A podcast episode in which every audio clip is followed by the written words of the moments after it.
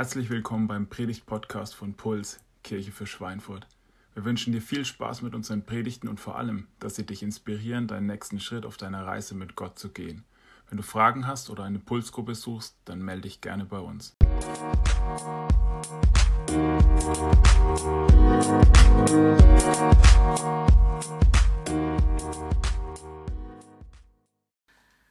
Hallo zusammen. Wir befinden uns als Pulskirche aktuell in der Predigtserie Shitstorm. Heute möchte ich etwas über das dritte Thema, wenn Angst mich lähmt, erzählen. Was macht dir Angst, dass es dich fast lähmt? Also meine Frau, die kann mir ganz schnell Angst machen, wenn sie früh morgens dann plötzlich sagt, Schatz, weißt du eigentlich, welcher Tag heute ist? Dann beginnt es in mir zu rattern und dann kommt, kommt so ein Horrorszenario in meinen Kopf und ich denke so, Mist, bestimmt habe ich den Hochzeitstag vergessen oder ich habe den, den Geburtstag vergessen. Und dann könnte sie mich so richtig ins Schwitzen bringen. Natürlich kenne ich als sehr guter Ehemann diese besonderen Tage auswendig.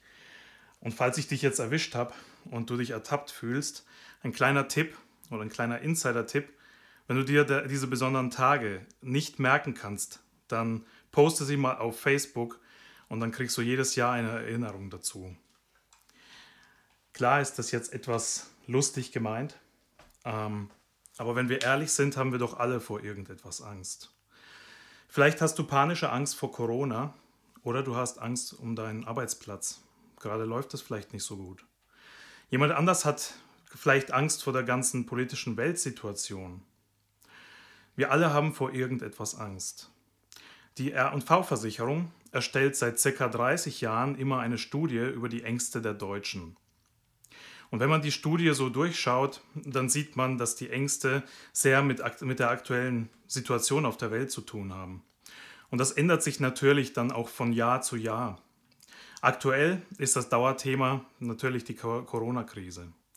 Und die größten Ängste der Deutschen in der Corona-Krise sind an erster Stelle die Wirtschaftslage.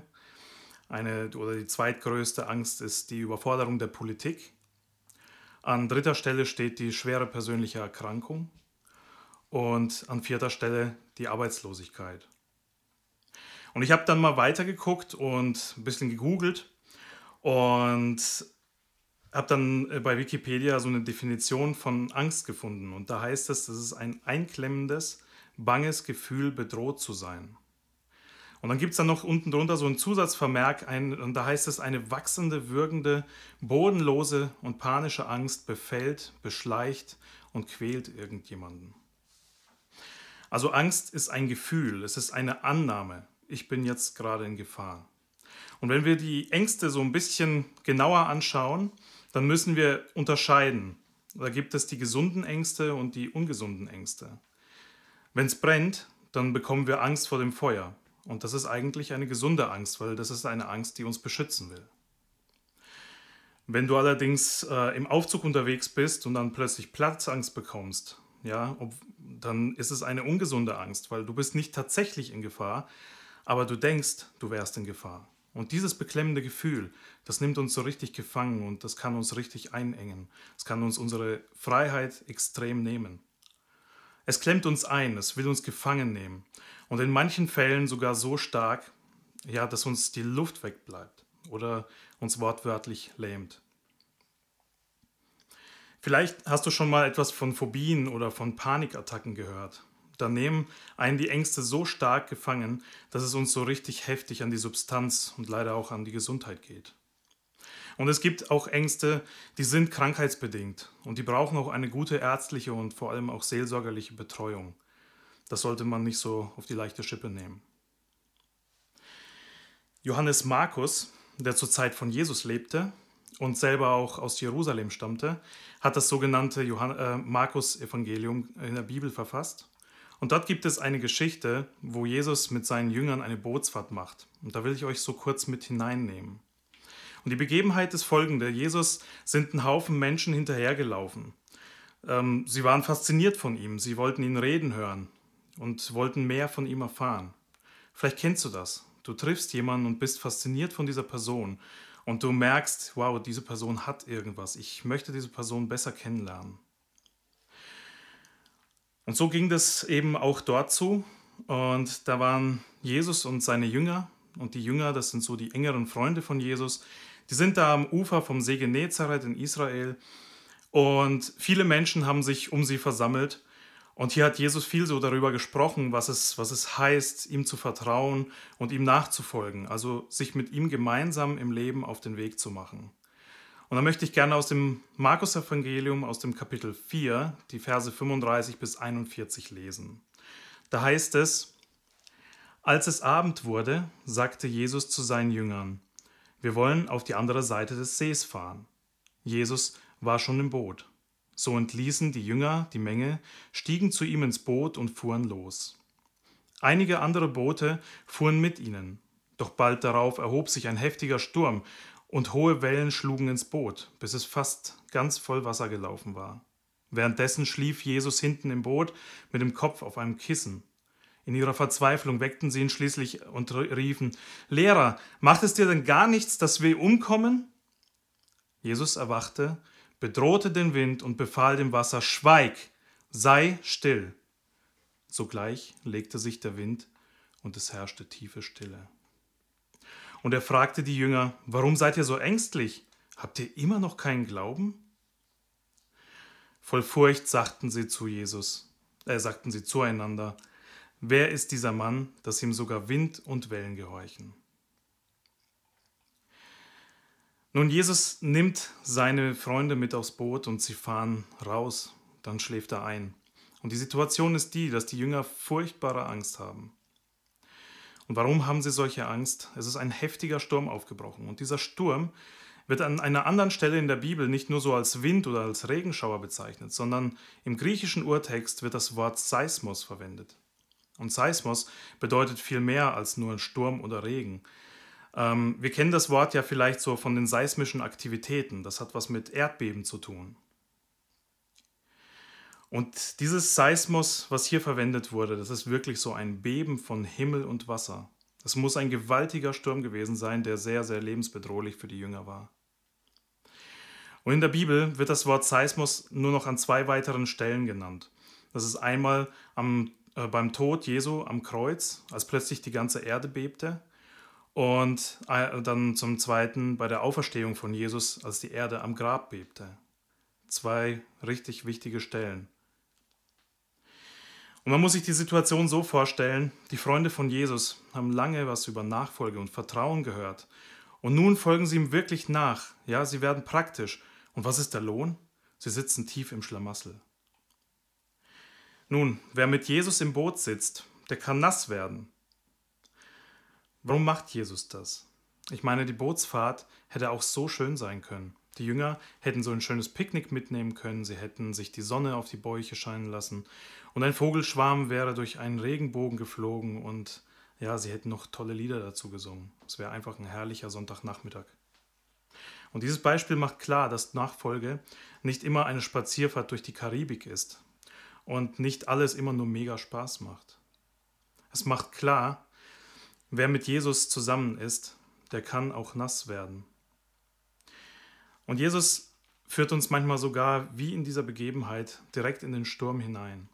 Warum macht Jesus das? Ist Jesus ein Sadist, der uns nur quälen möchte? Nein.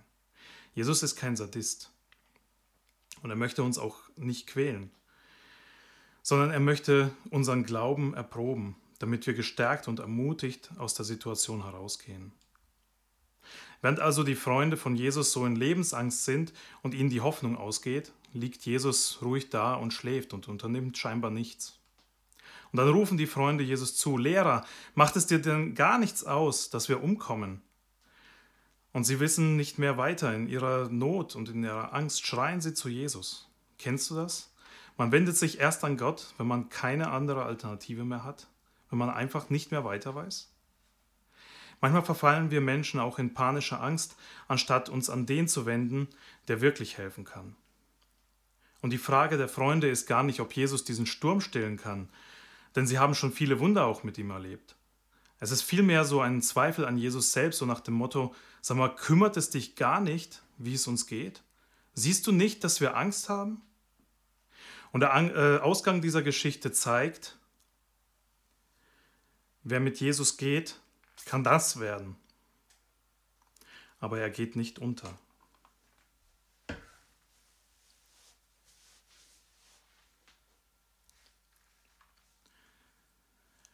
In Stürme und Krisen kommen wir alle mal, aber die Frage und ein zweiter Gedanke ist, wen entdecke ich im Sturm? Wenn wir Angst im Leben bekommen, ja, so nagt sie so oft an unserem Vertrauen an Gott. Ist Gott tatsächlich noch gut? Warum lässt Gott diesen Sturm in meinem Leben zu? Ich bin ihm doch nachgefolgt. Und diese Angst, die löst jede Menge Zweifel aus. Und Angst ist im Grunde nur das Bewusstsein, dass man selbst die Kontrolle über etwas verloren hat. Ich habe ja vorhin gesagt, dass es gesunde und auch ungesunde Ängste gibt.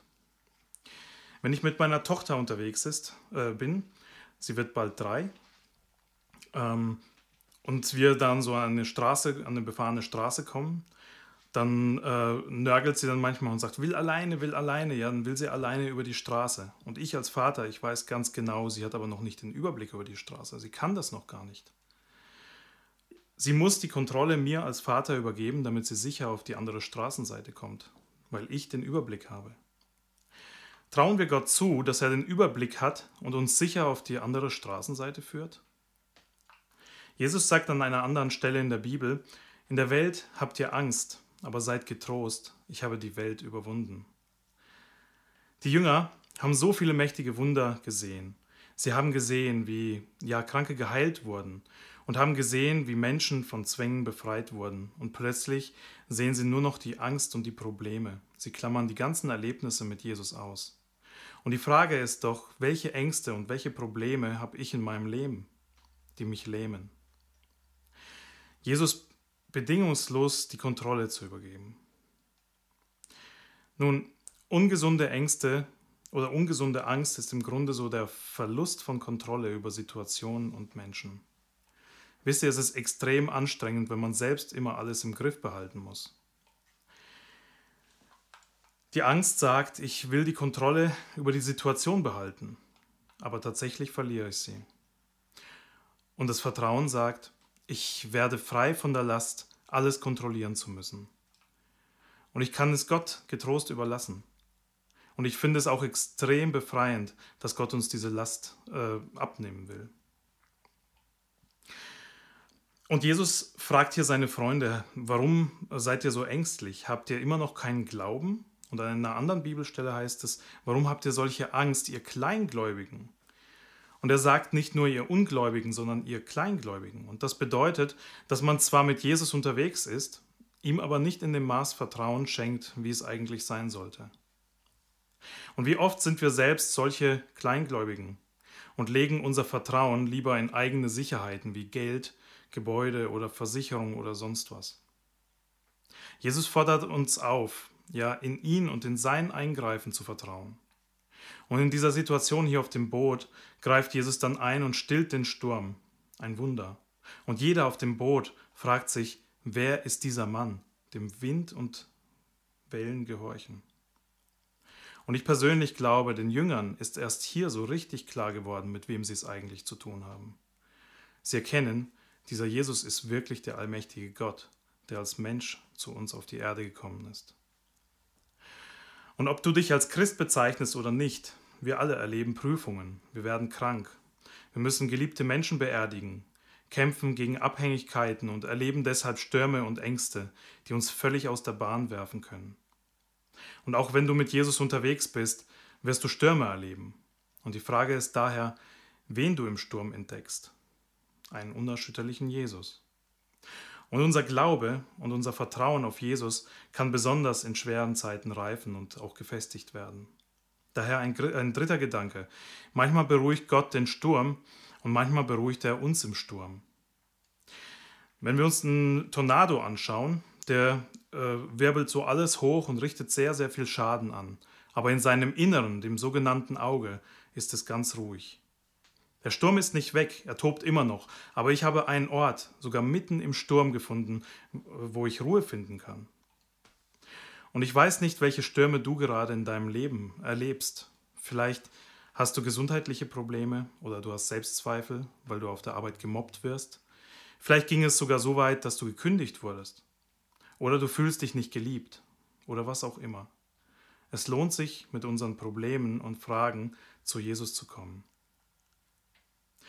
Er kann dir diese einzigartige Ruhe im Sturm geben. 2011 ist unser Sohn geboren und leider wurde vor seiner Geburt ein schwer, sehr schwerer Herzfehler festgestellt. Und mit dem Herzfehler wäre er gar nicht lebensfähig gewesen. Er wäre nach einigen Tagen gestorben. Und ähm, daher war eine neunstündige Herz-OP am fünften Lebenstag notwendig. Und medizinisch will ich da jetzt auch so gar nicht so richtig ins Detail gehen, weil das würde den Rahmen sprengen. Aber im Prinzip kann man sagen, es handelte sich so fast um eine, eine Herztransplantation nur am eigenen Herzen. Und wir hatten selbstverständlich sehr, sehr große Angst. Es ging um Leben und Tod. Wir wussten nicht, ähm, ob er es überleben wird. Und wir hatten sogar schon über Beerdigung gesprochen. Und dann kam der Tag der OP, es war der 10.06.2011. Und ich kann euch sagen, das eigene Kind bis zur Schleuse zum OP zu bringen, das ist kein Spaß. Also da, da wird es dir wirklich anders. Und da das Kind loslassen zu müssen, war wirklich richtig hart. Wir hatten mega Angst. Und dann passierte etwas, was wir einfach nur als Wunder bezeichnen können. Ja, wir hatten während der ganzen neun Stunden von der OP so einen tiefen Frieden. Nicht vorher, nicht nachher, nur genau in dieser OP-Zeit hatten wir so einen tiefen inneren Frieden. Und ähm, es haben wirklich sehr, sehr viele Menschen für uns gebetet. Und das haben wir in dem Moment einfach gemerkt. Und das war einfach übernatürlich.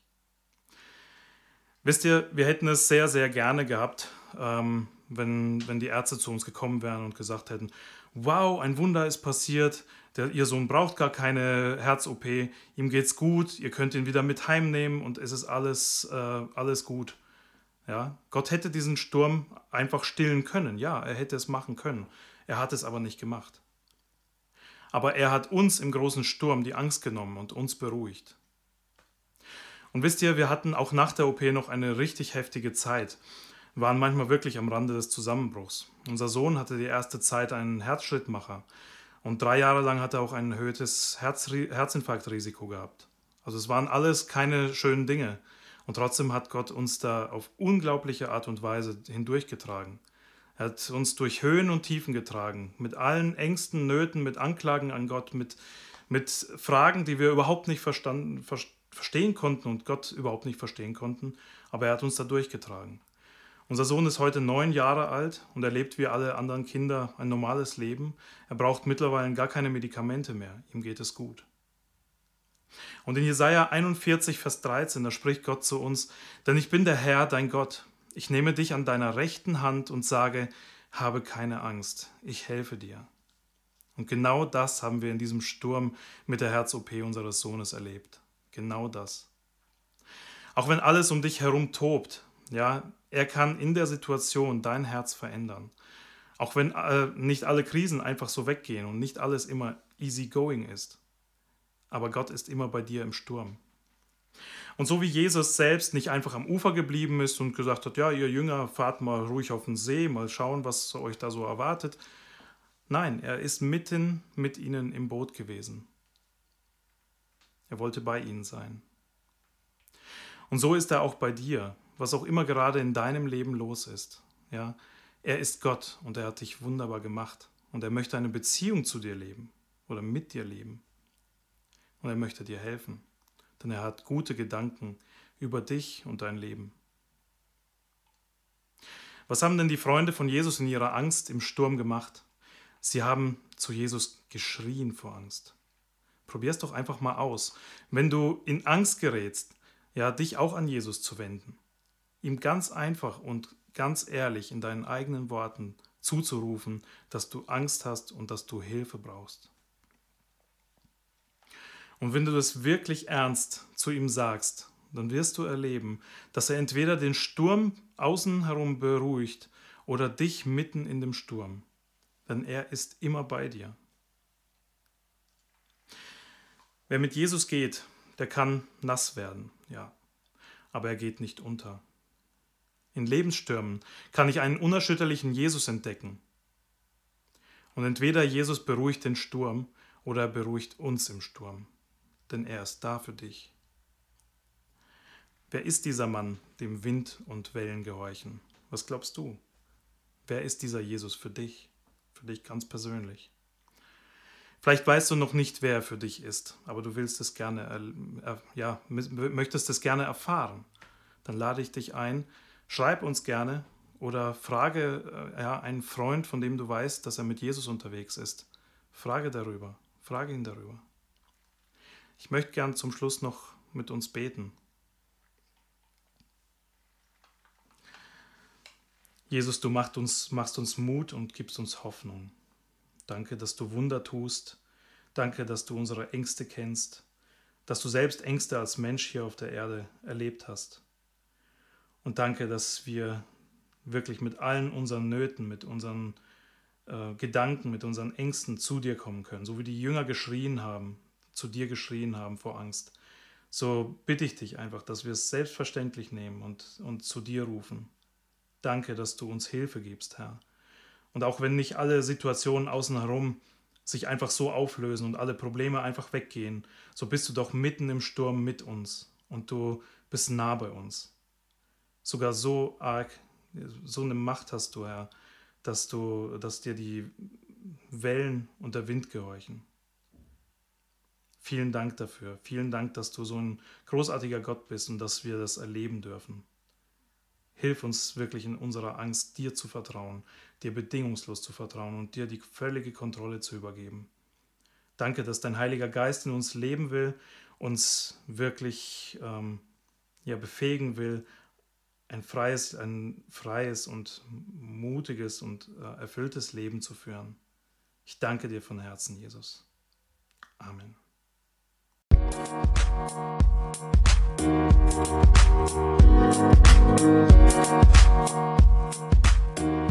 You.